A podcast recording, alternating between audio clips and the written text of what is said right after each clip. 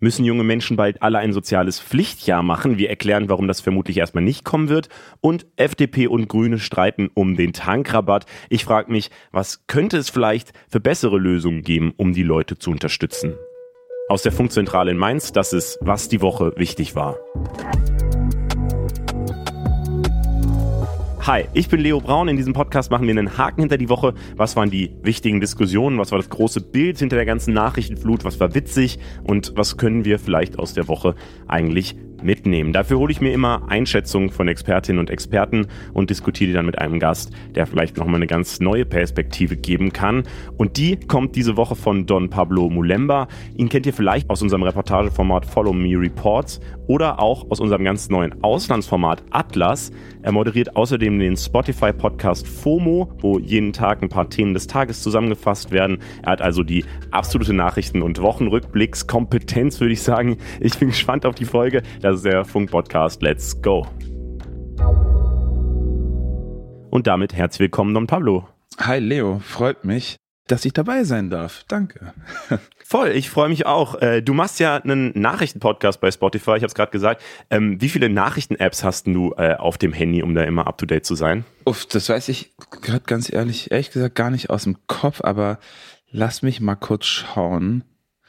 Es sind sieben. Sieben?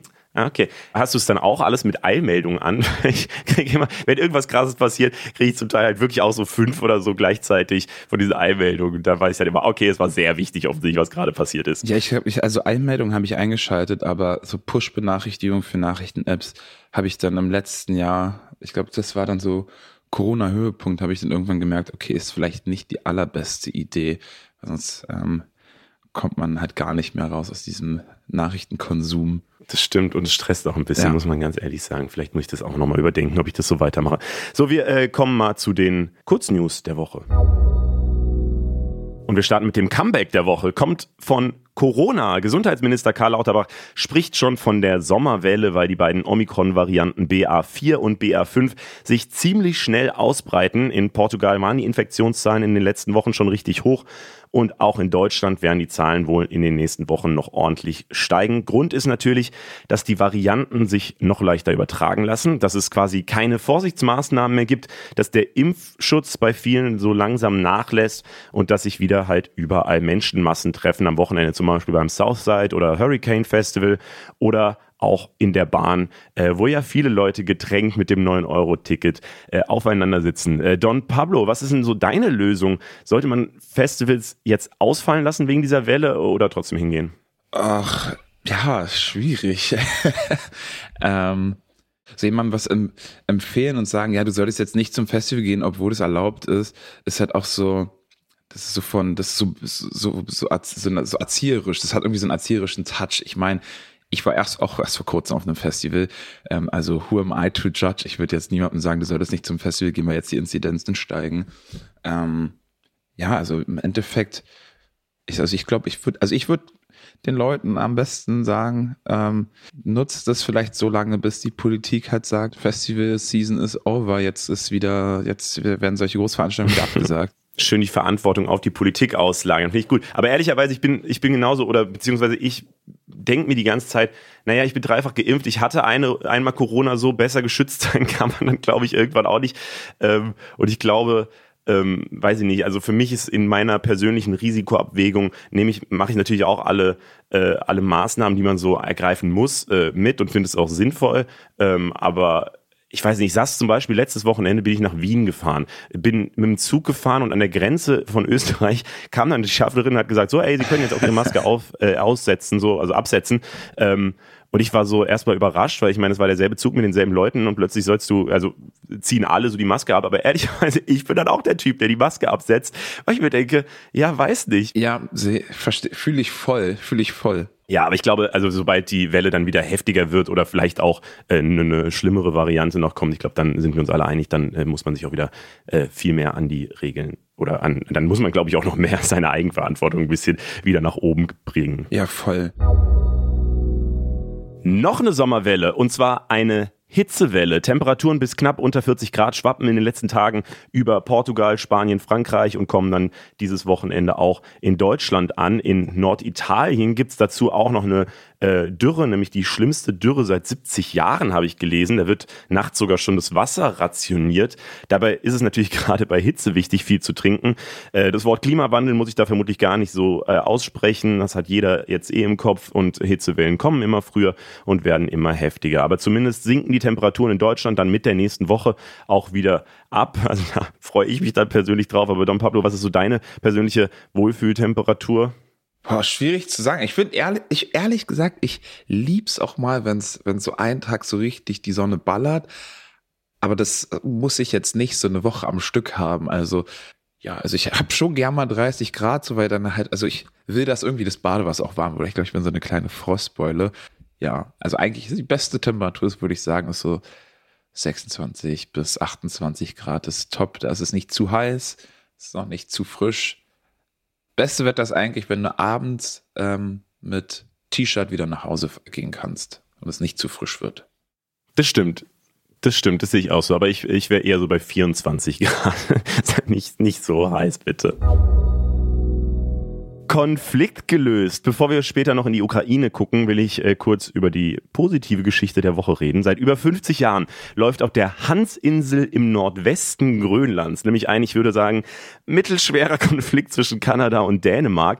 Äh, die Hansinsel ist eine mini kleine Insel ohne irgendwas drauf, also keine Leute wohnen da, es gibt keine Vegetation oder so. Ist eigentlich wirklich nur ein größerer Felsen im Meer.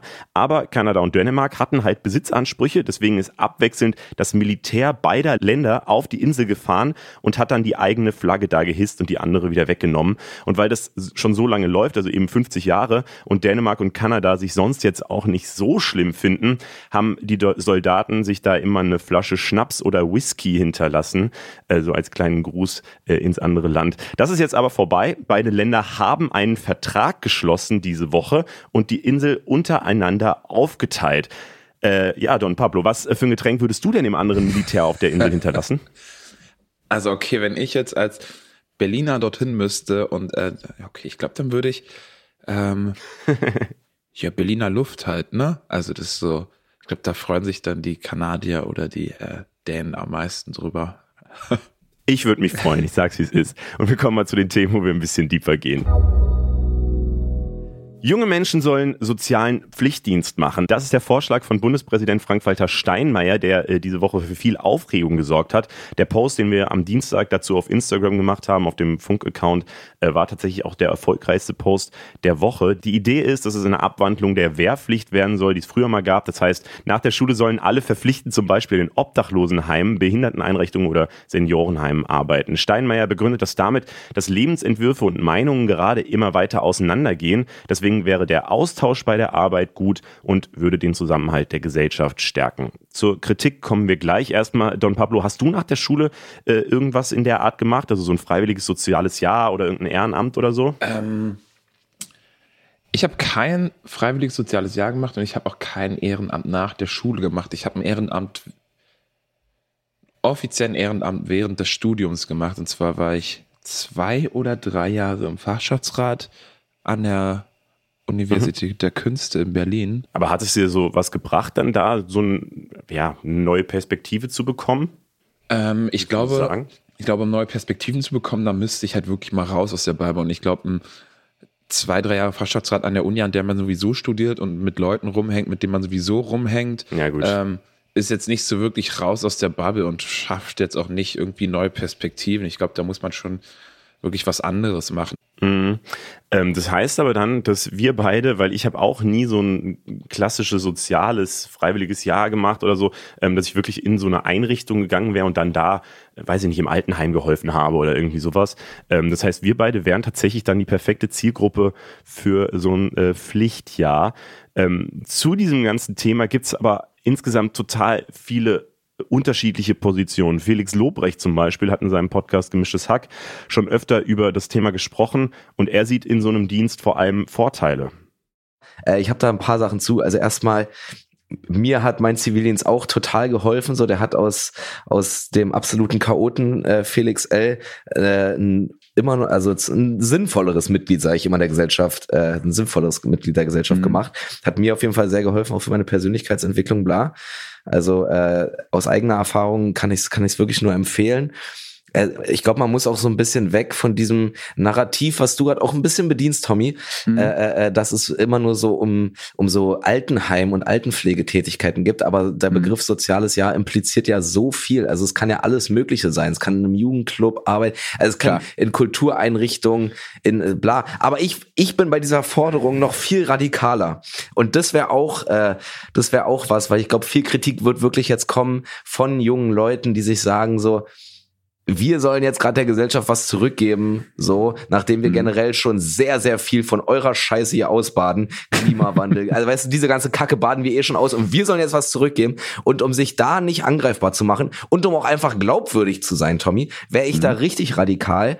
Ich würde das soziale Jahr für alle einführen in dieser Übergangsphase. Sprich, jeder, der nicht nachweisen kann, dass er damals den Wehrdienst gemacht hat oder Zivildienst, jeder, der das nicht nachweisen kann, muss ein soziales Jahr machen, muss seinen, seinen Joballtag unterbrechen.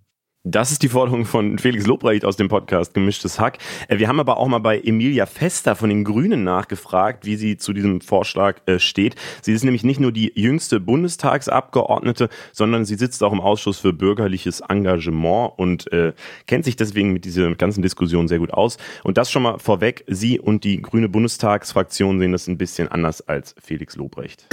Der dritte Engagementbericht vom Bundesfamilienministerium sagt uns eigentlich schon, dass junge Menschen sich sehr gerne engagieren. Etwa zwei Drittel aller jungen Menschen engagieren sich für einen gesellschaftlichen Zweck. Das heißt, wir müssen sie überhaupt nicht verpflichten. Es muss darum gehen, dass wir als Staat jungen Menschen ihr Engagement ermöglichen. Denn das ist nach wie vor etwas, was man sich einfach leider leisten können muss. Am Beispiel der Freiwilligendienste kann man sich das total gut vor Augen führen, weil man dort eben in Form eines Taschengelds 423 Euro im Monat bekommt. Wenn man gerade neu in eine Stadt zieht, Alleinverdienerin ist und sich irgendwie über die Runden bringen muss, dann sind 423 Euro pro Monat einfach nicht genug. Emilia Fester von den Grünen sagt, so ein Pflichtjahr wäre nicht die richtige Lösung. Ähm, das heißt, es gibt Argumente für beide Seiten. Ähm, Don Pablo, wie ist deine Meinung zu dem Thema? Ich bin ehrlich gesagt ähm, fürs Pflichtjahr, beziehungsweise ich würde es vielleicht, ja, das Wording, ich glaube, mit dem Wording muss man vielleicht auch immer so ein bisschen aufpassen, gerade wenn dann darüber gesprochen wird, weil ich glaube, das hat einen ganz großen Einfluss darauf, wie sowas in der breiten Öffentlichkeit angenommen wird. Und Pflicht ist per se schon mal nichts, was irgendwie positiv konnotiert ist. Deshalb, ich würde eigentlich sagen, Freiwilligendienst oder keine Ahnung, Gesellschaftsjahr, ähm, und bin da auch eher bei Felix Lobrecht. Also ähm, von Emilia Fester hatte ich auch, ähm, in ihrem Blog hat sie darüber geschrieben, dass ähm, dieses Pflicht ja auch nicht dazu führen wird, dass diesen Fachkräftemangel zum Beispiel auch nicht beseitigen oder wird auch nicht dafür sorgen, dass die Menschen in der Pflege entlastet werden. Aber ich glaube, das ist falsch, das als Argument gegen diesen Freiwilligendienst anzubringen, weil Darum ging es nie. Es ging in der Debatte nie darum, diesen Dienst einzuführen, um einen Fachkräftemangel oder ähm, die Leute in der Menschen in der Pflege zu entlasten, sondern es ging darum, ähm, das Gemeinwohl zu stärken. Und ich würde auch sagen, das können alle nochmal machen. Es würde niemandem schaden. Und ich persönlich würde mich auch nochmal hinstellen, auch nochmal dieses, die, die, diesen Dienst machen. Also dann engagiere ich mich halt nochmal 20, selbst wenn es das muss ja nicht mal 40 Stunden sein in der Woche. Selbst wenn es irgendwie, man kann das ja auch abarbeiten. Das sind ja Sachen, das ist ja ein Vorschlag, der jetzt ähm, aus der Politik kam, beziehungsweise vom Bundespräsidenten, über den sich ja offen diskutieren lässt. Und ich finde es dann schon mal falsch, wenn sowas direkt zur Seite gewischt wird und gesagt wird, ah, was fällt Ihnen ein? Uns wurde jetzt ähm, zwei Jahre von unserer Jugend genommen, ähm, durch Corona auch. Yo, mir wurden halt auch zwei Jahre von meinen Mitzwanzigern genommen und keine Ahnung, meiner Mom wurden halt auch zwei. Also das ist halt, also allen Leuten wurden zwei Jahre genommen. Deshalb kann man das nicht anbringen und ich finde, ähm, generell mit Fairness zu argumentieren, wenn es darum geht, was wir jetzt äh, vielleicht für, ja, Fairness dann da vielleicht kein gutes Argument, beziehungsweise kein rationales Argument. Also ich glaube, da sprechen viele Punkte eher für dieses, für diesen Freiwilligendienst. Also ich bin schon mal dafür, dass halt Menschen, die vorher vielleicht aus sozioökonomischen Gründen nie zusammengekommen wären. Also wenn ich jetzt Millionenerbe bin, ja, dann werde ich halt niemals ähm, vielleicht auch irgendwo Krankenbetten schieben oder in einem Verein ähm, mich engagieren. Also das ist unwahrscheinlich. Und ich glaube, durch so einen, durch so einen Freiwilligendienst da hast du dann pro Jahrgang hast du halt einmal so einen Querschnitt der ganzen Gesellschaft da. Und ich glaube, selbst wenn es jetzt nicht mal zu absolutem Verständnis füreinander führt, aber man hat schon eher kann man die Position und auch ähm, Blickweisen anderer besser verstehen, wenn man halt irgendwie mal zusammengearbeitet hat, zusammen in Kontakt kam. Ähm, deshalb raus ist der Bubble rein ins reinen Freiwilligendienst. Jetzt kann man natürlich sagen, ja, aber jetzt könnte man ja sagen, wenn du das schon für dich selber auch siehst und sagst, es gibt halt, halt Vorteile für dich so, ähm, weil, ähm, weil du eben diesen Kontakt zu anderen Leuten bekommst, so, ähm, warum machst du es dann nicht einfach freiwillig? Also warum muss es dann ein verpflichtendes Jahr für alle sein? Weil vielleicht gibt es ja Leute, die sagen, ey, ich weiß schon genau, was ich machen will ähm, und ich brauche gar nicht mehr nochmal die extra Perspektive oder so. Weiß ja bei diesem freiwilligen Dienst, und das war auch in dem Vorschlag von Steinmeier, da geht es ja nicht um das Individuum. Da geht es ja nicht um mich, da geht es auch nicht um dich, sondern es geht halt wirklich darum, dass die Gesellschaft, also dass alle BürgerInnen in Deutschland diesen, diesen, dieser Pflicht nachkommen müssen, also was der Gesellschaft etwas zurückgeben. Also es geht ja nicht mal darum, dass ich dem Staat etwas zurückgebe, sondern meinen Mitmenschen. Ich gebe meinen Mitmenschen etwas zurück. Und ich glaube, ähm, also diese soziale Einbindung, die wir dann, die, die man dadurch erzielt, die führt halt durch, ähm, die, die, die führt halt zu einem größeren Gemeinschaftsgefühl. Und ähm, ja, also ich glaube halt einfach, es geht nicht mal, das geht primär gar nicht mal um diese, um dieses Sammeln von, von prägenden Lebenserfahrungen, sondern wirklich darum, ey, du hast diesen Freiwilligendienst gemacht, ich habe diesen Freiwilligendienst gemacht, wir alle haben diesen Freiwilligendienst gemacht und ich glaube wirklich, dass das, ähm, dass, dass das was bringen kann, also fürs, fürs gesellschaftliche Klima. Gerade in den letzten Jahren haben wir gesehen, ähm, wie, wie, wie, wie, wie, also ich habe, ich habe das, das ist, vielleicht ist es auch nur meine Wahrnehmung, aber ich habe das Gefühl, dass so Fronten so krass verhärten, gerade wenn Menschen unterschiedlicher Meinung sind, dass sich dann, ähm, dass man, dass Leute sich gegenseitig anprangern und ich glaube, ähm, das kann halt erst was fürs Gemeinschaftsgefühl bringen und auch für unsere Debattenkultur.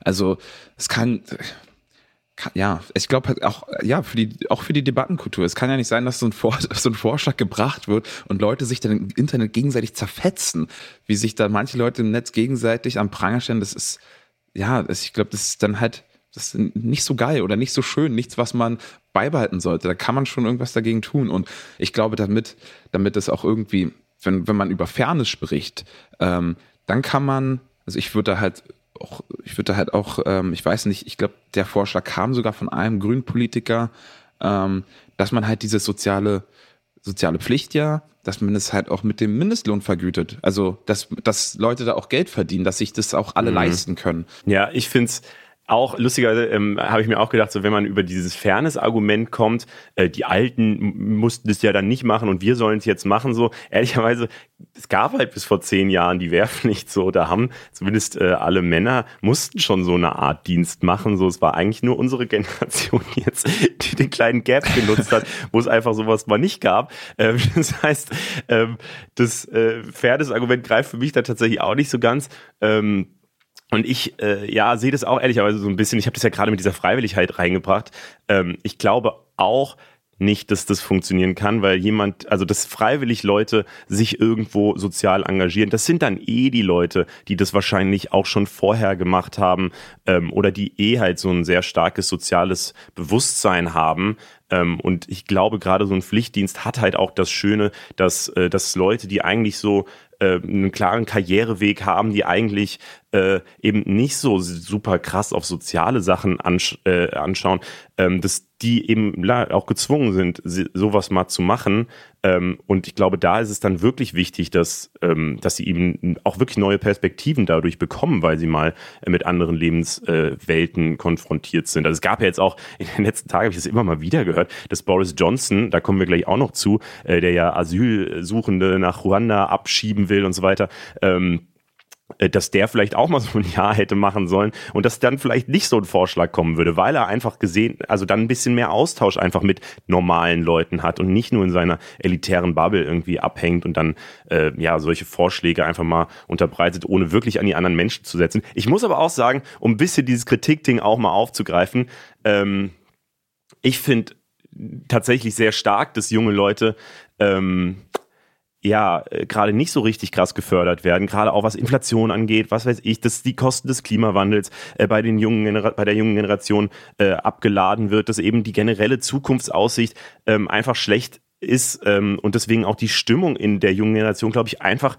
gerade, also ich nehme es so wahr, als äh, würden sich richtig viele richtig starke Sorgen machen und dann mit so einem Vorschlag um die Ecke zu kommen und der dann ja auch automatisch so von oben herab, so die Jungen sollen jetzt mal was machen, um der Gesellschaft was zurückzugeben und für den gesellschaftlichen Zusammenhalt zu sorgen, wo ich mir auch denke, so naja, diesen gesellschaftlichen Zusammenhang äh, halt, den stellen jetzt weiß ich nicht, vor allem halt Rechtsextreme oder Querdenker oder so weiter gerade äh, in Zweifel. Und das sind nicht unbedingt die Jungen. Deswegen finde ich auch, Mr. Wissel Dugor hat geschrieben auf Twitter, dass er das äh, für den falschen Zeitpunkt hält, wie diese Debatte, äh, also wann die Debatte äh, losgegangen ist. Und ich würde auch sagen, dass es das völlig falsche Wording ist, so von einem Pflichtjahr zu sprechen äh, und so dieses, als würde man einfordern können, dass die Jungen jetzt auch mal solidarisch sein müssen. Ähm, ich finde, man muss mal anerkennen, dass die Jungen super krass solidarisch waren äh, in den letzten Jahren.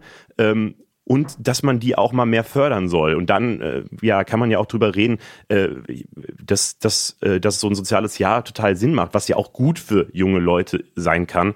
Ähm, aber ich, ja, ich finde es kommunikativ einfach richtig schwach. Ja, also ko kommunikativ auf jeden Fall schwach, aber ich sage jetzt auch mal so, wir haben jetzt in den letzten zweieinhalb Jahren Pandemie gesehen, dass Kommunikation jetzt vielleicht auch nicht das Steckenpferd der Politik ist. Also da gab es jetzt schon das ein oder andere Mal den kommunikativen Fehltritt. Ähm, aber ja, also ich glaube, wenn man solche Vorschläge diskutiert, hängt es ganz stark davon ab, wie, wie man es kommuniziert, weil natürlich ähm, kann man jetzt nicht sagen, die jungen Leute müssten jetzt irgendwie was zurückgeben. So ist es, also so, das, das ist ja völlig falsche Herangehensweise. Ähm, aber ich glaube auch, ähm, ich hatte nämlich, hatte nämlich, ich glaube, das war Marco Buschmann, unser Justizminister von der FDP, meinte auch, dass es mhm. so, dass jetzt so eine Beschäftigungstherapie nicht das Richtige, Richtige wäre. Wir brauchen äh, junge, qualifizierte Leute. Ja, aber da, da, da, da, da muss man sich doch fragen, geht es darum, dass die Leute so schnell wie möglich für den Arbeitsmarkt verfügbar sind oder so gut wie möglich ausgebildet werden? Und auch ähnliche Töne aus der Politik waren, es ist gegen die freie Entfaltung von Jugendlichen. Und ich glaube, das hatte Felix Lobrecht auch in der Podcast-Folge angesprochen. Wenn es gegen die freie Entfaltung von Jugendlichen geht, ja, warum schaut man nicht aufs Schulsystem? Also, ähm, also wenn man sich anschaut, dass manche Kinder zum Beispiel gar kein Abitur machen können, weil die Eltern eigentlich wollen, dass die Kinder so früh wie möglich rausgehen und selbst Geld verdienen. Das ist doch gegen freie Entfaltung. Wenn die Kinder keine oder die Jugendlichen keine Möglichkeit haben, sich frei zu entfalten, frei von wirtschaftlichen Verhältnissen ähm, irgendwie weiterbilden können. Ähm, und das ist doch ein viel größerer Einschnitt. Also wenn wenn diese freie Entfaltung der Jugendlichen wirklich so wichtig ist für die Politik, ja, dann gibt es, glaube ich, ähm, andere Punkte, wo man ansetzen kann, die man verändern könnte, damit diese freie Entfaltung der Jugendlichen besser gefördert werden kann. Mhm. Ja, es wäre wär auf jeden Fall, glaube ich, insgesamt schön, wenn Jugendliche in der äh, Politik mal mehr vorkommen, äh, und zwar äh, auf der positiven Seite, dass man was Positives für Jugendliche macht und nicht Sachen einfordert oder äh, ja irgendwie Pflichten oder Verbote oder sonst irgendwas immer nur heraufbeschwört. Ich glaube, da äh, gibt es noch viel zu holen für die Politik. Ähm, zu dem Vorschlag vielleicht nochmal zum Abschluss, ähm, also du hast ja selber gerade gesagt, auch von der FDP und eben den Grünen ähm, kamen schon super viele Stimmen, dass eben äh, niemand äh, von, den, von der FDP und den Grünen kamen schon super viele Stimmen, dass äh, eben äh, so ein soziales Jahr nicht verpflichtend sein soll. Das heißt, die sind gegen den Vorschlag. Und auch wenn CDU und SPD anscheinend da einige Sympathien eben haben äh, in der aktuellen Ampelregierung, wird es nicht kommen und hat dann da keine Mehrheit, allein weil die FDP und die Grünen nicht dabei sind. Scholz war in der Ukraine. Am Donnerstag ist er zusammen mit Frankreichs Präsident Macron, Italiens Regierungschef Mario Draghi und dem rumänischen Präsident Klaus Johannes nach Kiew gereist. Und äh, damit ist endlich diese Diskussion vorbei, die deutsche Zeitung seit Monaten beschäftigt. Wann fährt er denn endlich hin? Und so, ja, jetzt ist er gefahren. Die vier haben mit dem ukrainischen Präsidenten Zelensky gesprochen. Das Ergebnis ist, dass Deutschland, Italien und Frankreich sich in der EU dafür einsetzen wollen, dass die Ukraine ein EU Beitrittskandidat wird. Das heißt nicht direkt, dass sie Teil der EU ist sofort. Ähm, also zum Beispiel die Türkei ist schon seit 1999 Beitrittskandidat der EU. Äh, ich glaube Nordmazedonien seit 2005. Äh, und da laufen gerade nicht mal mehr Verhandlungen. Also dieser Beitrittskandidatenstatus heißt jetzt nicht so maximal viel. Ähm, aber die Ukraine hatte sich das eben gewünscht und äh, Scholz hatte sich davor eigentlich eher verhalten dahingehend geäußert. Deswegen war das jetzt schon auch ein bisschen überraschend, ähm, dass er das so gefordert hat. Und Zelensky hat nach dem Treffen gesagt, dass er ein, einigermaßen zufrieden ist oder dass er insgesamt das alles gut findet. Natürlich äh, hat er auch nochmal betont, dass er sich Waffenlieferungen immer noch gerne wünschen würde, aber ähm, ja, insgesamt ist das so die Situation. Wir wollen aber noch mal so ein bisschen auf den Krieg selbst schauen. Der läuft ja seit knapp vier Monaten mittlerweile. Russland konzentriert sich äh, seit längerem auf den Osten des Landes und nimmt da stetig Städte und Gebiete ein. Es redet fast niemand mehr davon, weil es fast nur noch um diese politische Debatte geht. Aber jeden Tag werden mindestens Dutzende Menschen in der Ukraine getötet. Und äh, mein Kollege Konstantin Flemich war vor kurzem für uns in der Ukraine unterwegs für unser ganz neues Format Crisis, das äh, die Situation in den Krisen Krisengebieten der Welt zeigen soll.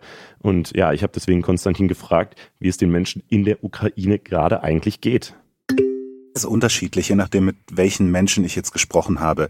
Ich war ja zum Beispiel in Kiew, in der Hauptstadt, wo zu dem Zeitpunkt, als ich da war, schon längere Zeit keine Bomben mehr eingeschlagen sind, wo es zwar noch Luftalarme gab, aber keine aktiven Kampfhandlungen mehr. Und da hatte ich das Gefühl, dass sich viele Menschen einigermaßen arrangiert haben mit dem Krieg, der Krieg ist nie vergessen. Allen ist bewusst, was gerade los ist in anderen Teilen des Landes und alle sind näher zusammengerückt, habe ich das Gefühl. Sie haben jetzt so eine Einstellung, dass jetzt erst recht, was gerade so die ukrainische Identität und die Kultur angeht, es wurde zum Beispiel ein, ein großes Fest gefeiert zum Jahrestag der Gründung Kiews, glaube ich. Und da hat man sehr, sehr viele, auch junge Menschen gesehen, die in traditionellen ukrainischen Gewändern unterwegs waren. Es wurde ukrainische Volksmusik gespielt. Und das ist, glaube ich, auch so ein bisschen eine Reaktion auf eben diese Äußerungen von Wladimir Putin und anderen russischen Politikern, dass es die Ukraine eigentlich gar nicht gäbe, dass sie ja eigentlich zu Russland gehören würde. Und gerade die jungen Menschen haben sich so ein bisschen an diesen Ausnahmezustand auch mittlerweile gewöhnt. Also ich weiß noch, wie es mir ging, als ich zum ersten Mal den, den Bombenalarm gehört habe und gedacht habe, oh Gott, jetzt schnell rennen in den nächsten Bunker. Aber alle um mich herum waren ganz ruhig. Ähm, man hat mir gesagt, nein, essen wir erstmal zu Ende, wir haben zehn Minuten Zeit. Das kommt einfach so, wenn man sich daran gewöhnt, dass jeden Tag zwei oder drei Bombenalarme sind und jetzt seit über einem Monat keine Bombe mehr eingeschlagen ist. Die Leute arrangieren sich so ein bisschen damit. Auf der anderen Seite ist es natürlich immer noch ganz, ganz furchtbar für die Menschen, die persönlich betroffen waren, die Angehörige verloren haben. Ich war in Bucha, wo das, das schlimme Massaker stattgefunden hat und habe dort mit vielen Menschen geredet. Und für die ist natürlich die Welt immer noch völlig aus den Fugen geraten was ja auch verständlich ist, wenn es erst ein paar Wochen her ist, dass dein Vater ermordet wurde, dass dein Sohn ermordet wurde und so weiter. Also hier sind die Wunden, die dieser Krieg schlägt, noch ganz, ganz, ganz frisch. Und ich glaube auch, das wird noch, das wird Jahre und Jahrzehnte brauchen, wenn überhaupt, dass diese Wunden in der Psyche der Menschen irgendwie verheilen können. Hm, hier kursieren in den sozialen Medien gerade viele Bilder auch von ukrainischen Schülerinnen und Schülern, die mit der Schule fertig sind und mit den Outfits vom Abschlussball in den Ruinen ihrer zerbombten Stadt stehen, weil sie eben den Ball nicht mehr feiern können. Das ist schon krass, wie da eine ganze Generation aus ihrem Leben gerissen wird. Äh, Don Pablo, hast du diese Bilder auch gesehen oder verfolgst du die Situation da gerade in der Ukraine noch? Ähm, ich habe die Bilder auch gesehen und die sind natürlich schrecklich. Ähm, ähm, auch wenn man jetzt, also ich, ich, ich, ich, das ist so, man kann es selbst gar nicht in Worte fassen, wenn man das auch gar nicht miterlebt, weil das ist, das ist, das war ja bis vor, bis vor Kriegsbeginn war sowas einfach unvorstellbar, dass es einfach nochmal so einen territorialen Angriffskrieg mitten in Europa gibt ähm, und deshalb, das mhm. ist so schwer zu beschreiben. Man denkt so, yo, was, was ist das hier gerade für ein Film? Ähm, und also natürlich sehe ich die Bilder und ähm, aber ich glaube trotzdem, auch wenn man die Bilder sieht, kann man, man kann einfach nicht fassen, was das, wie sich das anfühlen muss, wie es sich anfühlen muss, dort zu leben. Ähm, und ich glaube, das hat vielleicht auch, das merkt, merkt man vielleicht auch daran, Olaf Scholz war ja bis vor kurzem noch nicht in der Ukraine. Ähm, auf einmal reist er in die Ukraine und auf einmal hat er seine Meinung geändert, weil er einfach dort vor Ort war und gesehen hat, wie es dort gerade ist. Also ich glaube, das macht nochmal einen krassen, krassen Unterschied, wenn du dort vor Ort bist und siehst, wie die, also spürst, wie die Stimmung dort in diesem Land ist. Ähm, da kannst du, glaube ich, nochmal viel besser greifen, was da gerade abgeht. Das ist halt, das ist, also für mich ist das, das ist alles so surreal und ähm, also es fühlt sich einfach surreal an. Man mag es halt einfach kaum glauben, weil wir halt die, ja, keine Ahnung, seitdem ich halt lebe, gab es halt jetzt diese Form von Krieg nicht mitten in Europa. Und das ist so, ähm, ja, also einfach schwer zu greifen. Deshalb, ich habe Anfang des Krieg, also am als, als Krieg, Kriegsbeginn war, habe ich mir, glaube ich, noch regelmäßig, fast täglich, habe ich mir Nachrichten äh, zur aktuellen Lage in der Ukraine reingezogen. Aber ich glaube, mhm. also so, so gehe ich jetzt damit um. Ich mache mir eigentlich jede Woche wie so ein kleines, ähm, so ein Zeitkontingent von ein, zwei Stunden, wo ich mich explizit nur mit Ukraine-Nachrichten befasse und okay. den Rest der Zeit ja nicht, weil ich glaube, es bringt nichts, ähm, weiß ich nicht, ähm, Kriegslive-Ticker auf, äh, auf, auf äh, den Nachrichtenportalen zu verfolgen, weil da werde ich jetzt keine neuen Infos kriegen. Das reicht, glaube ich, dann, wenn ich ein, zwei Mal die Woche mich für eine, für eine Stunde ähm, mit diesen, mit dem Konflikt dort beschäftige und auf die wichtigsten Updates bekomme, aber täglich da reinschauen. Also ich mache das, also ich gehe damit so um, einfach auch aus Selbstschutz, weil ich, das ist jetzt ähnlich ging es mir zum Beispiel auch, als es mit Corona angefangen hat und das dann ein halbes Jahr ging, da habe ich dann natürlich auch nicht mehr jeden Tag geguckt, wie die Inzidenzen sind oder wie viele Tote es jeden Tag gibt, weil mhm. ähm, irgendwann man stumpft halt sonst so krass ab. Man denkt sich, es ist so schwierig, je, jeden Tag diese krassen Nachrichten zu schockieren und die, gerade wenn die einem dann nicht auf einen neuen Stand bringen. Also so wie jetzt äh, die Nachricht, dass Olaf Scholz in die Ukraine gereist ist da habe ich natürlich direkt geschaut, okay, was passiert da gerade, was geht da gerade ab, wer, wer reißt alles mit, was wird da gerade besprochen.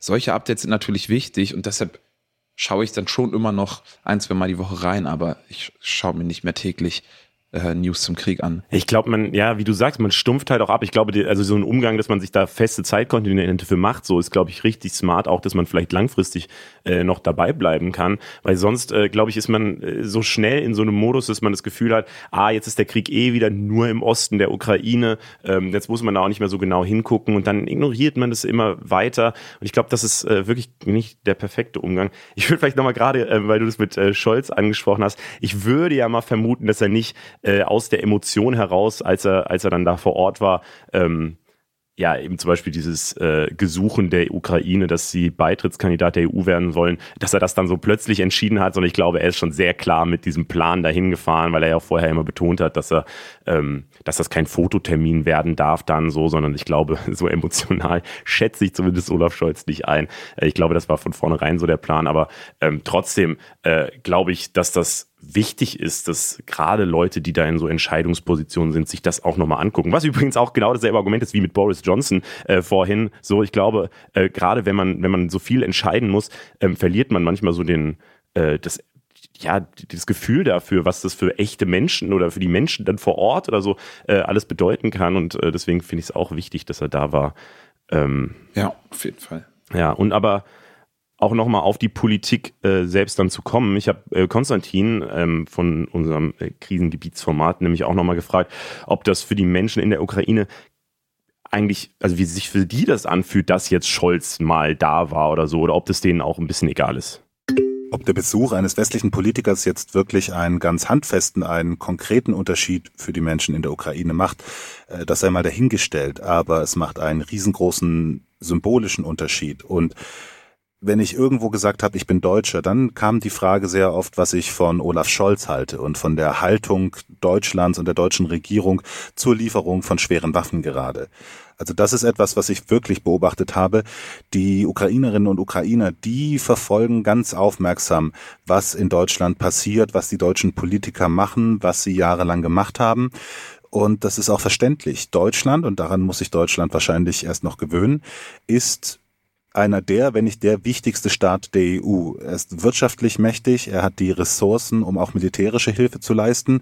Und die Ukrainer schauen ganz genau drauf, ob Deutschland das tut.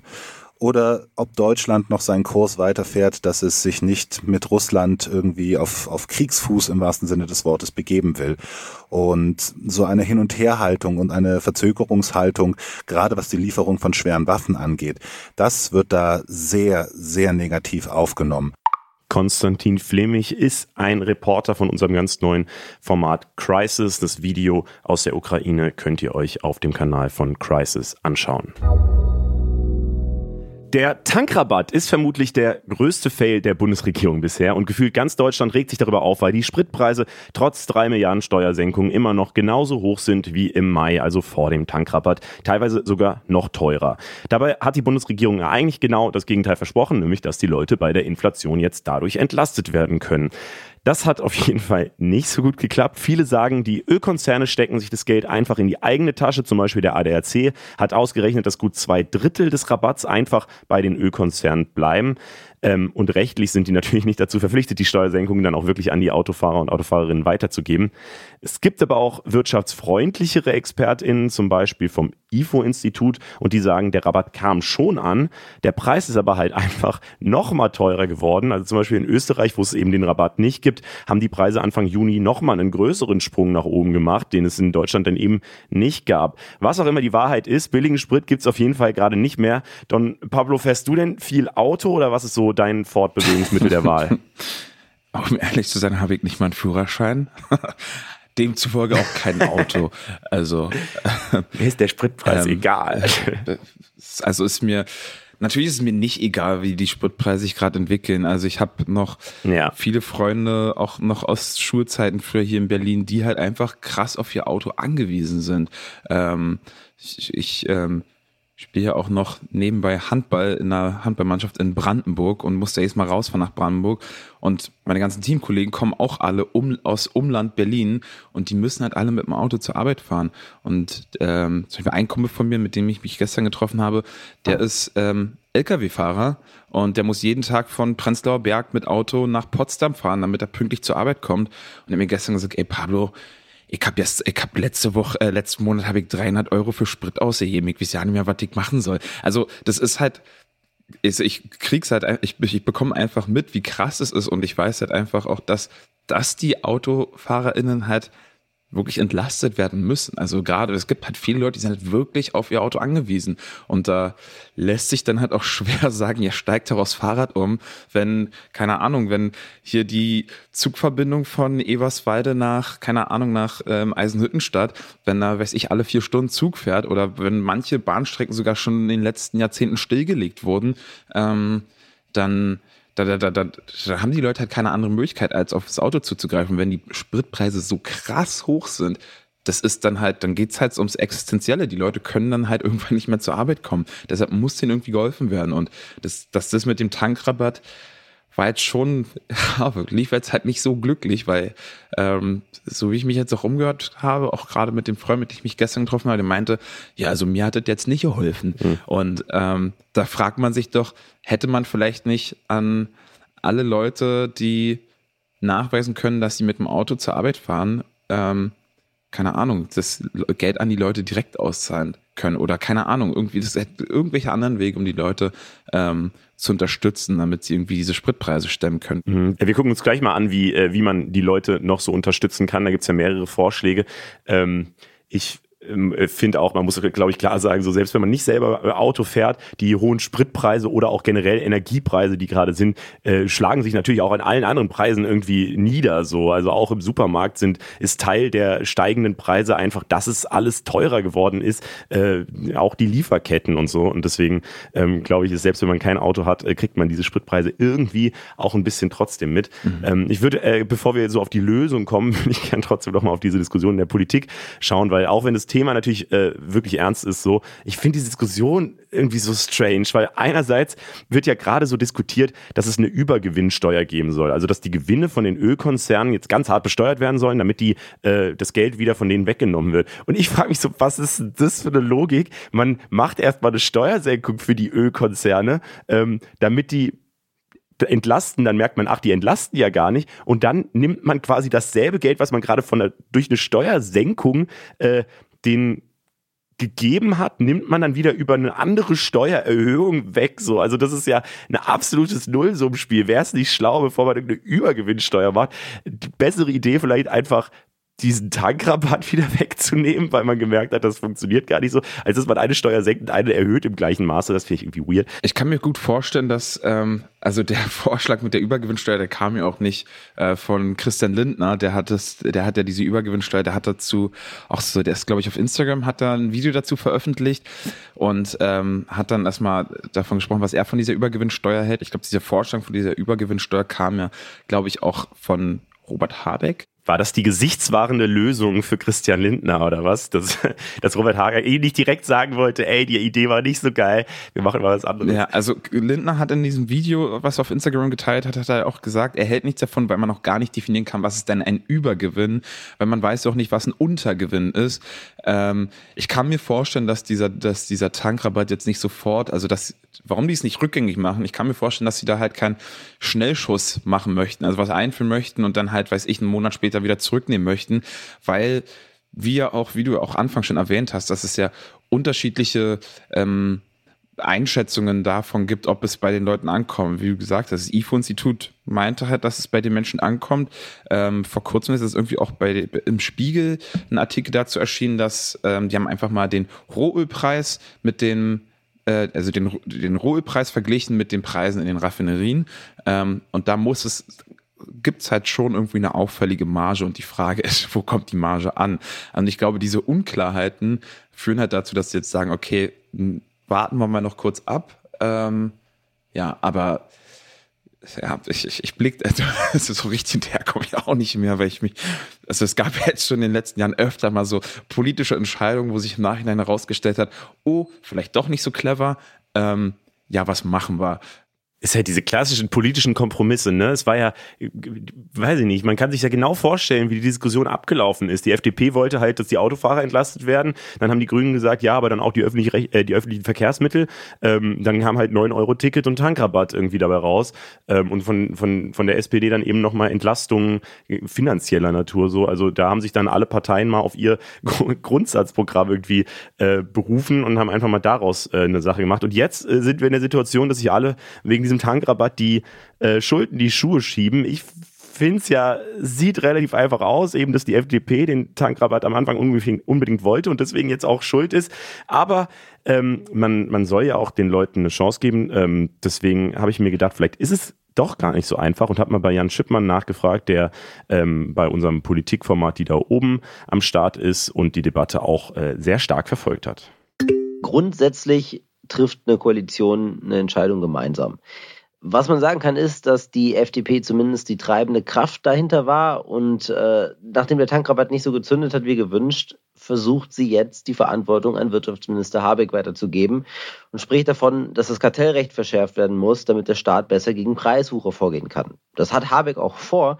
Das muss aber juristisch ganz genau geregelt werden und das dauert. Und die aktuelle Gesetzeslage bei Verabschiedung des Tankrabatts sollte auch Lindner und seinen Leuten bekannt gewesen sein. Vor dem Risiko, dass sich die Konzerne die Kohle selber einstecken könnten, haben viele gewarnt. Und deswegen wirkt es aktuell tatsächlich so, als ob die FDP den Grünen die Schuld in die Schuhe schieben möchte. Okay, es ist vielleicht doch so einfach. Jan Schippmann war das. Äh, wir wollen aber noch ein bisschen weiter in die Zukunft gucken, weil mit der Inflation wird's ja nicht besser. Also 7,9 Prozent war sie jetzt im Mai. Ähm, das heißt, äh, die Waren äh, in einem durchschnittlichen Warenkorb sind vom letzten Mai bis zu diesem Mai ähm, um 7,9 Prozent nach oben gegangen. Und ich habe das mal, um das sich klar zu machen, so jemand, der letztes Jahr so über die Runden gekommen ist und am Ende halt kein Geld übrig hatte, der hat jetzt letztlich für die letzten drei Tage des Monats halt kein Geld mehr übrig, weil, äh, also außer er hat mehr Geld äh, bekommen plötzlich, also sein Lohn ist gestiegen oder so, ähm, fehlen dann einfach das Geld für die letzten drei Tage und das ist halt schon krass. Ähm, ja, aber deswegen gibt's halt auch die Frage oder die Diskussion, welche Möglichkeiten es denn sonst noch gibt, um die Leute zu entlasten. Manche fordern, dass es äh, zum Beispiel bei den Lebensmitteln ähm, da die Preise gesenkt werden, indem da die Mehrwertsteuer weggelassen werden könnte. Manche sagen auch, der Staat soll nochmal einen Geldbetrag für alle zahlen oder äh, auch einen Geldbetrag gezielt an Leute, die es gerade am nötigsten haben. So, was äh, würdest du sagen, Pablo, ist äh, denn die beste Idee? Also ich würde sagen, man kann schon mal anfangen zu schauen, wo sorgt denn der Staat gerade dafür, dass die Leute nicht entlastet werden? Das Teil, ein Teil des Entlastungspakets war ja auch das 9-Euro-Ticket. Und das war eine Sache, die hat mich jetzt in der letzten Woche extrem aufgeregt, ähm, dass Menschen, die Hartz IV empfangen, ähm, dass die, dass denen die Differenz wieder weggenommen werden soll, weil in diesem Hartz-IV-Regelsatz ist ja schon ein bestimmter Betrag für Beförderungsmittel mit drin und die Differenz möchte das Bundes, äh, möchte das, möchte, möchten die Arbeitsämter den Menschen, die Hartz IV empfangen, wieder wegnehmen. Und da frage ich mich, das ist doch ein Entlastungspaket. Ähm, und ich glaube sogar die Begründung im Wortlaut vom, ähm, ähm, vom, vom, vom ähm, Bundesamt für, vom Bundesarbeitsministerium war, ähm, weil es eine, eine ähm, ungerechtfertigte oder eine ungerechte Bereicherung wäre. Und ich habe mich gefragt, wow. ja, Menschen, die Hartz IV empfangen, in einer, jetzt nach zwei Jahren, zweieinhalb Jahren Pandemie, Inflation 7,9 Prozent, die bereichern sich ungerecht. Also das wäre, also da könnte man schon anfangen, irgendwie vielleicht mal da irgendwas zu machen, dass die Leute diese Differenz nicht wieder zurückzahlen müssen. Jetzt haben die einmal so ein bisschen Luft nach oben, kriegen dieses 9-Euro-Ticket, können sich jetzt auch gerade mit den steigenden Preisen vielleicht ein bisschen mehr leisten. Ähm, und da möchte man das denen wieder wegnehmen. Also da frage ich, da frage ich mich so, warum steht da Entlastungspaket drauf, wenn die, die am stärksten entlastet werden müssten, ähm, nicht entlastet werden? Also fand ich total weird und ähm, habe mich ehrlich gesagt richtig krass aufgeregt, weil ich glaube, jede Person, die irgendwie schon mal in Armut gelebt hat, weiß, äh, Armut leben ist halt absolut scheiße. Und ähm, wenn dir dann halt, wenn du dich dann halt freust, dass es irgendwie sowas wie ein 9-Euro-Ticket gibt und es dann am Ende wieder die, die Differenz wieder weggenommen wird, dann ja, da schlägst du einfach die Hände vor dem Kopf zusammen. Und in welcher Welt lebt man denn, wenn man denkt, dass jetzt äh, gerade wegen der Inflation, wo halt, äh, keine Ahnung, die Butter plötzlich 50 Prozent mehr kostet als letztes Jahr, äh, dass da irgendjemand, der Hartz IV hat, jetzt irgendwie sich äh, an irgendwas bereichert hat? Das ist ja, ja schon ziemlich also, hart. Ja, deshalb würde ich schon mal sagen, da kann man schon mal anfangen, um die Leute zu entlasten. Ähm, und ja. dieser Vorschlag mit Mehrwertsteuer bei Lebensmittelpreisen. Ich bin jetzt kein Steuerexperte, Deshalb weiß ich jetzt auch nicht, ob ähnliches wie beim Tankrabatt mit der Steuersenkung, ob das da auch passieren könnte, dass wenn die Mehrwertsteuer eingespart wird oder wenn die Mehrwertsteuer gesenkt wird, dass sich dann halt die Lebensmittelhersteller sagen, ja, okay, die Preise bleiben trotzdem gleich. Ja, man müsste, glaube ich, klar definieren, auch welche Lebensmittel, weil dann ist es halt sonst wieder auch äh, diese typische Gießkannenmethode, weil dann jeder davon profitiert und wahrscheinlich halt Reiche, die sich tendenziell reiche oder teurere Lebensmittel kaufen, ähm, wahrscheinlich auch wieder noch mehr. Ähm, deswegen wäre ich auch, also eigentlich braucht man unbedingt meiner Meinung nach eine Maßnahme, die halt gezielt die Leute, die jetzt halt ganz wenig Geld haben und die eben nicht mehr genug Geld für den Monat haben zum Beispiel, ähm, dass die entlastet werden ich stelle mir die Situation einfach gerade mega schwierig vor, weil es ist ja klar, der Staat kann ja natürlich jetzt nicht noch mehr Geld raushauen, weil das befeuert ja die Inflation dann natürlich noch mehr, weil dann halt Geld zur Verfügung gestellt wird, was halt eigentlich gar nicht da ist.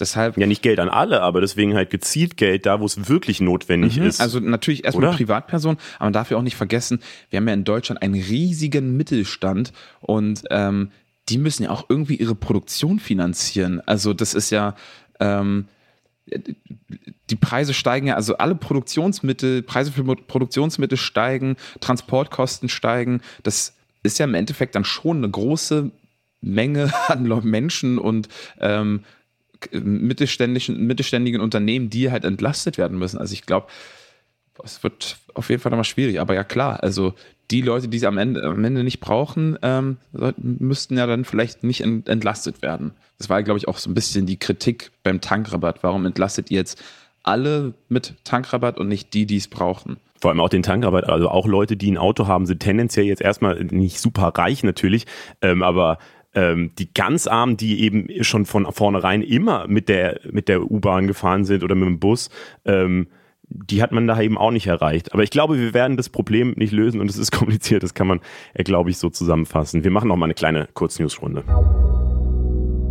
Blutspenden werden knapp. Das Deutsche Rote Kreuz ruft gerade bundesweit zu neuen Blutspenden auf, denn die sind im Sommer um 30 Prozent eingebrochen. Dabei sollen gerade eigentlich viele Operationen nachgeholt werden, die wegen Corona verschoben werden mussten. Und für die braucht man Blutreserven. Insgesamt 14.000 Blutspenden braucht man im Schnitt pro Tag in Deutschland. Aber weil viele Menschen wegen einer Corona-Infektion selbst kein Blut spenden können oder im Urlaub sind, sieht es gerade echt mau aus. Don Pablo, ähm, kennst du eigentlich deine Blutgruppe? Ja, ich habe null negativ.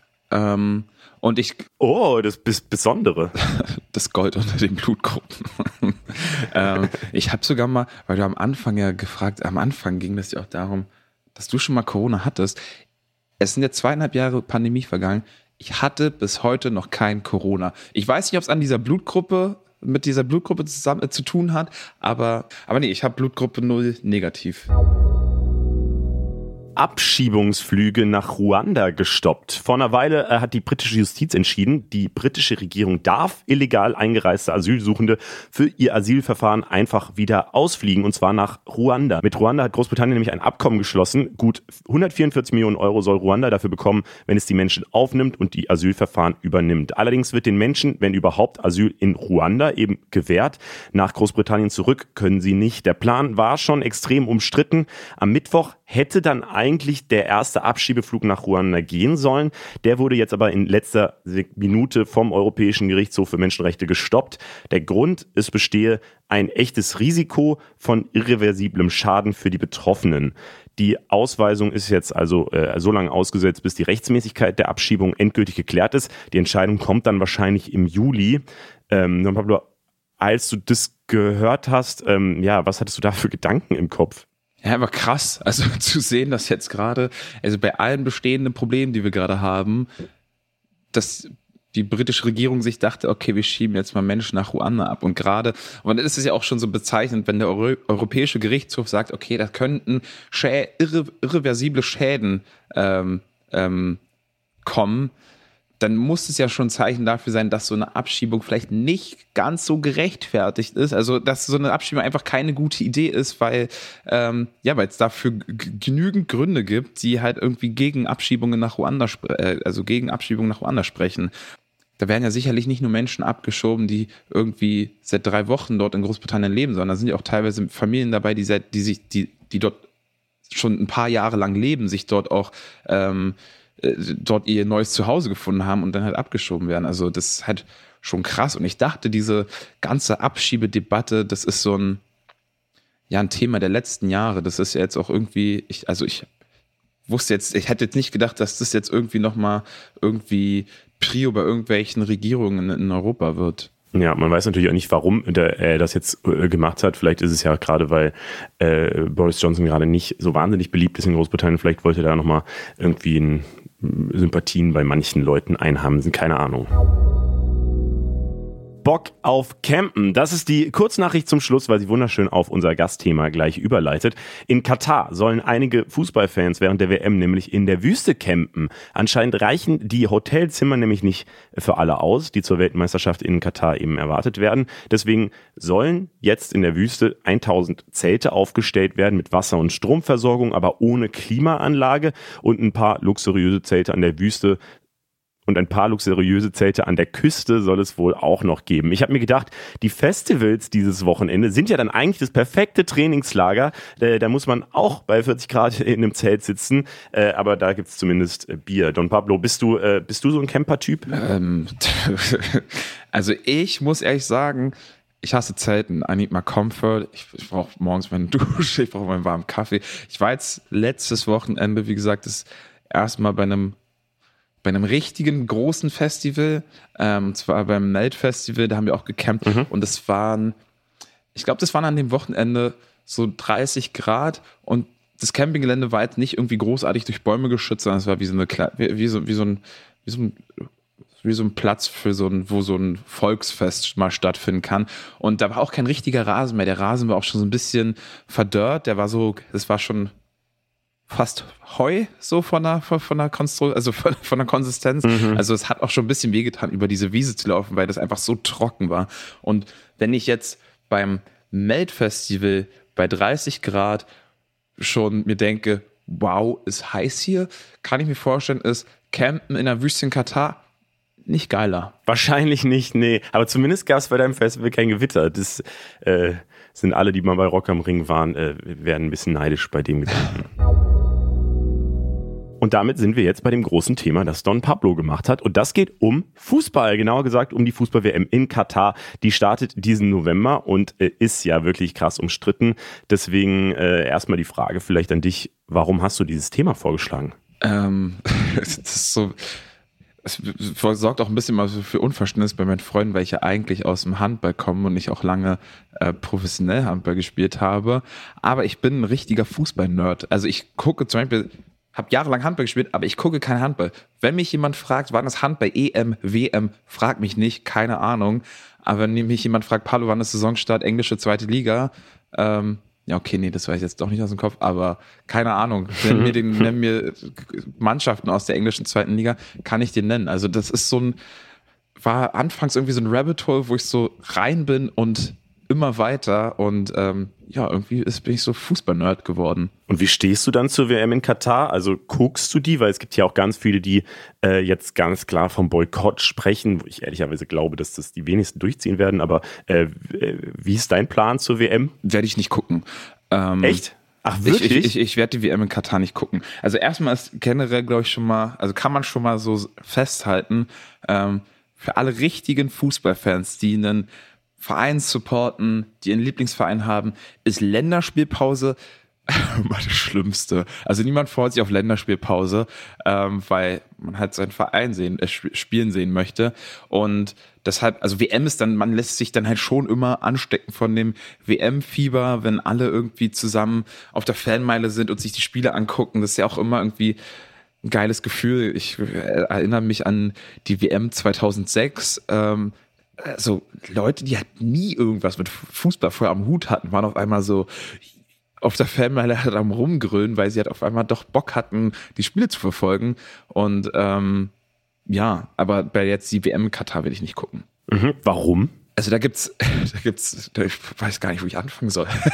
also erstens. Soll ich mal, ich habe eine kleine Liste mit, mit Kritikpunkten gemacht, die könnte ich äh, einmal kurz vortragen. Aha damit wir schon mal den Grundstock haben. Dann kannst du nochmal sagen, äh, was, äh, was du da besonders krass findest. Also einmal wird es kritisiert, weil es einfach so unfassbar teuer ist. Ähm, dann ist natürlich das größte Thema aber die Menschenrechte, die in Katar immer wieder verletzt werden, unter anderem von, äh, also bei den Millionen GastarbeiterInnen aus Indien, Nepal oder Bangladesch, die die ganzen neuen Stadien für die WM bauen mussten. Die leben unter krass menschenunwürdigen Bedingungen dabei. Die Menschenrechtsorganisation Amnesty International sagt da zum Beispiel, dass tausende Menschen dabei gestorben sind und auch richtig krass ist, dass offenbar die Arbeitern äh, teilweise ihre Pässe weggenommen gekriegt haben äh, und deswegen auch nicht fliehen konnten. Dann wird äh, Katar kritisiert, weil es auch äh, dann wird Katar kritisiert, weil es keine Presse- oder Meinungsfreiheit in dem Land gibt. Und auch Homosexualität ist verboten und kann sogar mit dem Tod bestraft werden. Ähm, und wegen der männlichen Vormundschaft sind auch die Rechte von Frauen in Katar stark eingeschränkt.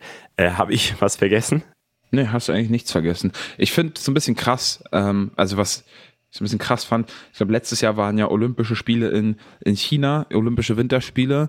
Ähm, mhm. Und da wurde ja offen darüber diskutiert. Da haben auch sogar einige Länder gesagt, okay, wir boykottieren die Spiele, beziehungsweise einige Regierungschefs haben einen äh, politischen Boykott angekündigt. Dann sind RegierungsvertreterInnen nicht mehr hin, hingereist. Ähm, und da habe ich mich aber gefragt, also das war ja aus aus Gründen, also aus, aus Menschenrechtsgründen, weil auch in China Menschenrechte ähm, gegenüber den Uiguren mit Füßen getreten werden.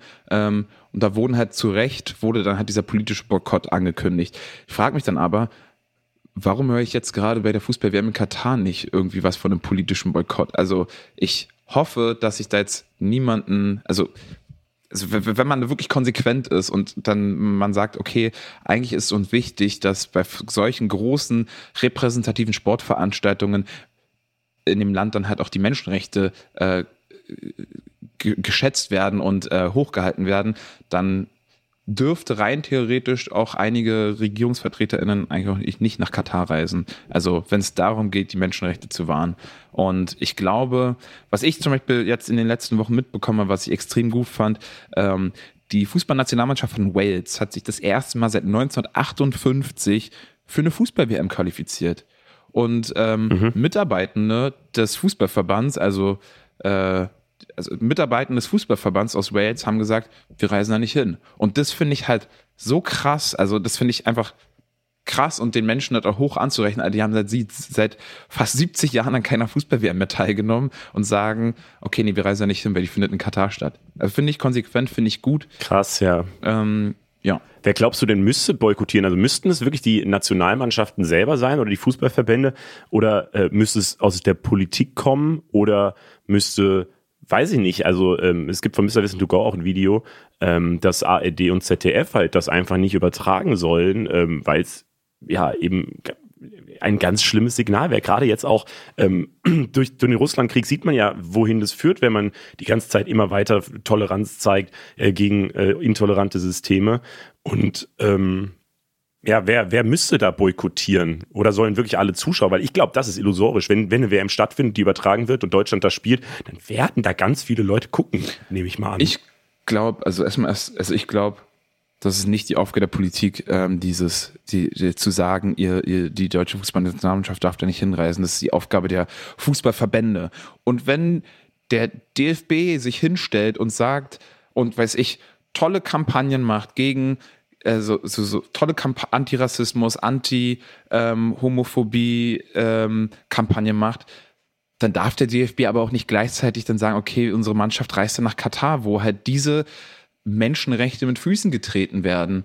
Ähm, also das ist Aufgabe des DFBs und ich kann da halt wirklich nur, so bitter das auch ist, kann ich halt wirklich nur an je, äh, an alle Fans des Fußballs appellieren, guckt dieses Spiel nicht, weil ich glaube, das wird der FIFA, also dem Welt Fußball-Weltverband am Ende am meisten schaden. Wenn Leute das nicht gucken, dann gibt es halt auch dann, dann, dann, dann, dann gibt es auch weniger Einnahmen. Also die profitieren ja am Ende davon, dass von den ganzen Sponsorengeldern, dass Leute das gucken, dass Leute, wenn sie die Spiele gucken, an den Seitenrändern ähm, an den Spielfeldrändern die ganze Werbung sehen, ähm, die ganzen Werbeunterbrechungen. Dadurch macht die FIFA ja Geld. Und ich glaube, wenn Leute dieses Spiel nicht gucken oder diese, dieses Turnier nicht gucken, das schadet der FIFA am Ende am meisten, weil man kann jetzt nicht darauf hoffen, dass die Fußballverbände kollektiv sagen, okay, wir boykottieren diese Spiele. Ähm, und ähm, so traurig es auch sein mag, aber es gibt ja auch Alternativen. Und zwar startet, startet am 6. Juli die Fußball-EM der Frauen. Also wenn ihr was Gutes tun wollt für den Fußball ähm, und auch gerne Fußball guckt, dann schaut euch lieber einfach alle, die normalerweise jetzt ein Fußball-WM geguckt haben, hätten die Fußball-EM der Frauen, die am 6. Juni beginnt. Und die ist in England, da ist es nicht so kritisch, was das Land angeht. Und die Wahrscheinlichkeit, dass Deutschland gewinnt, ist statistisch gesehen höher. Zumindest haben die, glaube ich, ich weiß nicht, über, also abnormal oft gewonnen, mhm. die deutsche Frauen-Fußballnationalmannschaft. Mhm. Ähm, ja, das äh, kann ich auch sehr empfehlen, wenn man sich für Fußball interessiert, da mal reinzuschauen. Ähm, jetzt vielleicht nochmal so zum Abschluss trotzdem nochmal auch das Gegenargument, ähm, damit wir uns hier nicht einfach so einig sind die ganze Zeit. Ähm, man kann ja halt auch sagen, wäre da keine WM in Katar, hätten wir halt jetzt nicht die letzten Jahre und die nächsten Monate so extrem nach Katar geschaut ähm, und dann würde vielleicht gar niemand wissen, dass da ähm, voll viele versklavte Menschen arbeiten müssen und so weiter. Und es gab ja auch schon ein paar Sachen, ähm, die sich vielleicht verändert haben. Also seit der WM-Vergabe wurden zum Beispiel, äh, gibt's, wurde ein Lohnschutzsystem eingeführt, zwei wichtige UNO-Menschenrechtsabkommen wurden äh, ratifiziert und ein Mindestlohn wurde in Katar eingeführt. Also man könnte ja jetzt auch sagen, ähm, gerade über solche Großereignisse äh, bringt man eben den Lichtkegel der Aufmerksamkeit auf, auch die Probleme. Ähm, und äh, sicherlich werden ARD und ZDF, wenn sie die Spiele übertragen, auch Berichte darüber machen, was alles nicht so gut in dem Land läuft. Und vielleicht ist das ja wiederum was, was noch Positives geben kann, oder? Hm.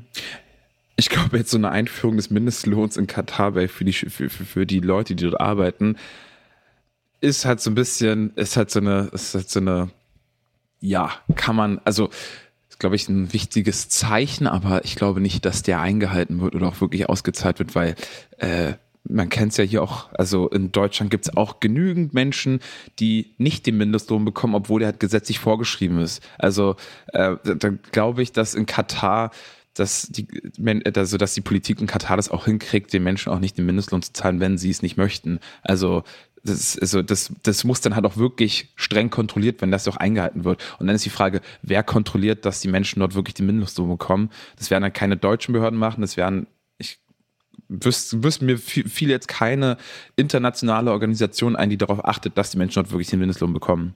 Ja, wahrscheinlich gibt's sie nicht.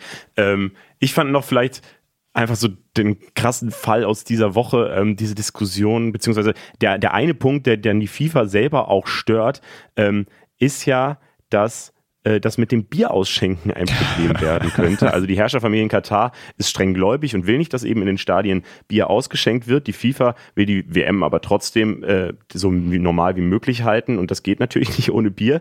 Ähm, und der größte Sponsor, und das ist vielleicht das Wichtigste dabei, der, einer der größten oder der größte Sponsor der WM ist auch ausgerechnet ein Bierproduzent aus den USA, nämlich Anhäuser-Busch.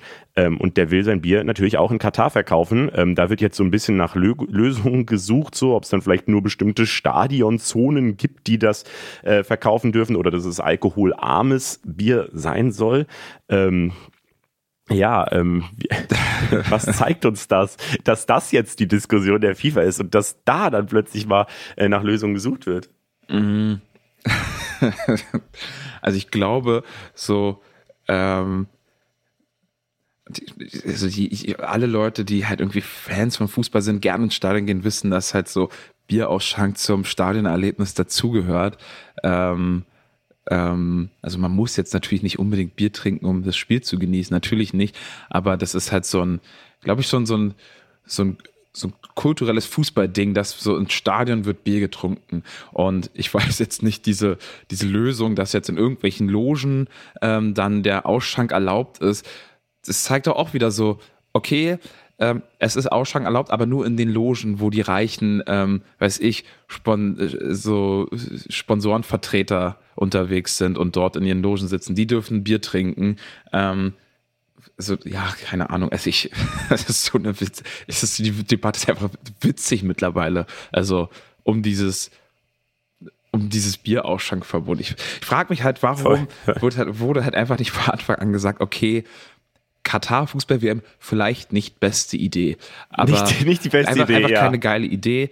Ähm, auch nach, nach Vergabe der WM nach Katar hätte man ja auch sagen können, okay, war eine Schnapsidee, losen wir nochmal neu aus oder keine Ahnung. Also es ist ja nichts, es ist, wär, das ist ja keine irreversible Entscheidung. Also das hätten sie ja Jetzt ist natürlich zu viel zu spät, so ein halbes Jahr vor WM-Beginn, aber man hätte vielleicht auch schon früher intervenieren können. Und die Bierproduzenten hatten ja vorher schon merken können, dass da irgendwas äh, faul sein könnte, ähm, weil in Deutschland, wenn dann halt im November und Dezember äh, hier plötzlich Public Viewing ist und so weiter, werden die Menschen ja wahrscheinlich auch äh, vielleicht eher auf Glühwein ausweichen und so, dann trinkt man da auch nicht so viel Bier. Also der arme Bierproduzent, ich glaube, die sind eigentlich die, die am meisten leiden müssen an dieser Stelle. Ja. Ähm, und was ich gerade noch gedacht habe, weil ich so überlegt habe, in vier Jahren ist ja die WM in Nordamerika, also die meisten Spiele in USA USA, ein paar noch in Mexiko und Kanada.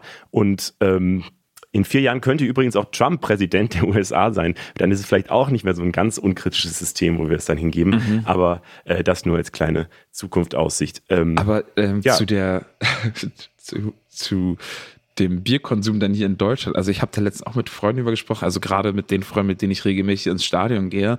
Ich meine auch so, ja, auf keinen Fall gucken wir uns diese WM an. Ich setz, stell mich doch nicht ähm, auf die Fellmeile mit einem Glühwein. Also das so, also und vor allen Dingen muss man offener sein. Ja, also das, das, ja. das, fühlt sich, es fühlt sich einfach falsch an. Also man stellt, man guckt da nicht WM-Auftaktspiel mit einem Glühwein in der Hand. Also macht man nicht. Und dann am besten noch mit einer Tüte gebrannte Mandeln. Okay, wir einigen uns darauf, wir gucken einfach die Fußball-EM der Frauen, die ab Anfang Juli startet. So nämlich. Ich glaube, da ist man moralisch auf jeden Fall auf der richtigeren Seite. Und äh, damit kommen wir zum Ende. Ich würde noch eine ganz kurze Empfehlung aus dem Netzwerk geben, weil wir haben äh, eben schon diese Einschätzung der Lage zur Ukraine gehört. Das war Konstantin, der ist Kriegsreporter und Teil von unserem ganz neuen Format Crisis. Hinter der Front heißt das, findet ihr auf YouTube. Ähm, und ja, der wird ja eben jetzt in den nächsten Monaten äh, in die verschiedenen Krisengebiete der Welt reisen und uns da ein bisschen was über die Leben und Schicksale von vor allem jungen Menschen vor Ort zeigen, ungeschönt und ehrlich. Und im ersten Film trifft er eben junge Menschen in der Ukraine, die Widerstand leisten leisten. Den Link findet ihr auch in den Show Notes. Don Pablo Mulemba ähm, war heute am Start. Ähm, auch du machst ein Format, das in die Welt schaut, nämlich Atlas. Mhm. Ähm, magst du dazu kurz was sagen? Ähm, ja, Atlas, also was ich gleich zu Beginn sagen möchte, abonniert den Kanal. Ja, abonniert den Kanal. das kann ich nur unterstreichen. Ähm, ja, ganz neues, äh, neues, frisches Format und ich glaube auch ein, das ist so ein bisschen dieses, wenn ihr eure Eltern fragt, die vielleicht ähm, gerne Weltspiegel geschaut haben oder wenn ihr selber gerne Weltspiegel schaut und äh, euch gefragt habt, ah, warum gibt es da nicht irgendwie ein jüngeres Format, jüngere Version vom Weltspiegel, dann ist Atlas, glaube ich, die richtige Anlaufstelle. Also ähm, wir arbeiten mit dem gesamten, also dadurch, dass wir an die ähm, Weltspiegel NDR-Redaktion angebunden sind, haben wir auch Zugriff auf das gesamte Korrespondentinnen-Netzwerk ähm, des, der, der, der NDR und ARD-Redaktion und, ähm, Und des ZDFs auch übrigens. Beide Korrespondentennetzwerke. Was, was, was man im Fernsehen nie sehen würde, Ja. ähm, können wir beides vereinigen, weil, weil Funk nun mal ein Gemeinschaftsangebot ist von ARD und ZDF. Und ich glaube, das macht dieses Format so besonders, weil wir kriegen halt Einblicke, die wir halt so nie, also ich glaube, es, es, es gibt kein Funkformat, die halt diese Art von Zusammenarbeit hat und dann mal kurz nach